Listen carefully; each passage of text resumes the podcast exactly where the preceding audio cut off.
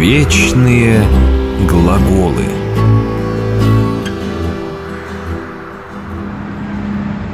Петрович!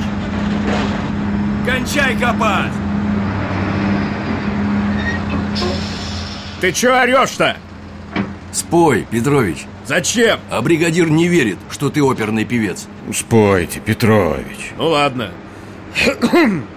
Снова туда, где море огней Петрович, да у вас талант Что же вы его в землю зарываете? Как же его зароешь-то? Талант это не трубы, а что-то неосязаемое Его зарыть невозможно Вот тут вы не совсем правы, Семен Петрович. Дело в том, что талантом называлась самая крупная денежная единица в Римской империи и равнялась она приблизительно 26 килограммам серебра. Вы спросите, почему же теперь человеческие способности называют талантами и почему эти таланты не следует зарывать в землю? А все дело в притче, которую рассказал Христос своим ученикам на Елеонской горе. Один богатый человек, отправляясь в далекую страну, поручил рабам свое состояние. Одному он дал пять талантов, другому два, а третьему один. Первые два раба пустили полученное серебро в оборот и получили прибыль. А третий раб закопал полученный талант в землю. Когда господин вернулся, то потребовал у рабов отчета. Первый раб вернул господину 10 талантов вместо пяти полученных.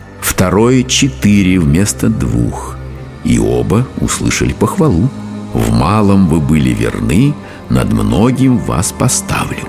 Третий же раб вернул то, что и получил, оправдывая себя тем, что боялся потерять полученный талант, поэтому и закопал его в землю. На это он услышал грозные слова «Лукавый раб и ленивый, надлежало тебе отдать серебро мое торгующим, и я получил бы его с прибылью». Господин велел отнять у него талант и отдать его тому рабу, который принес десять. И сказал, «Всякому имеющему дастся и приумножится, а у не имеющего отнимется то, что имеет». И ленивый раб был выброшен во тьму внешнюю, где будет плач и скрежет зубов. Вечные глаголы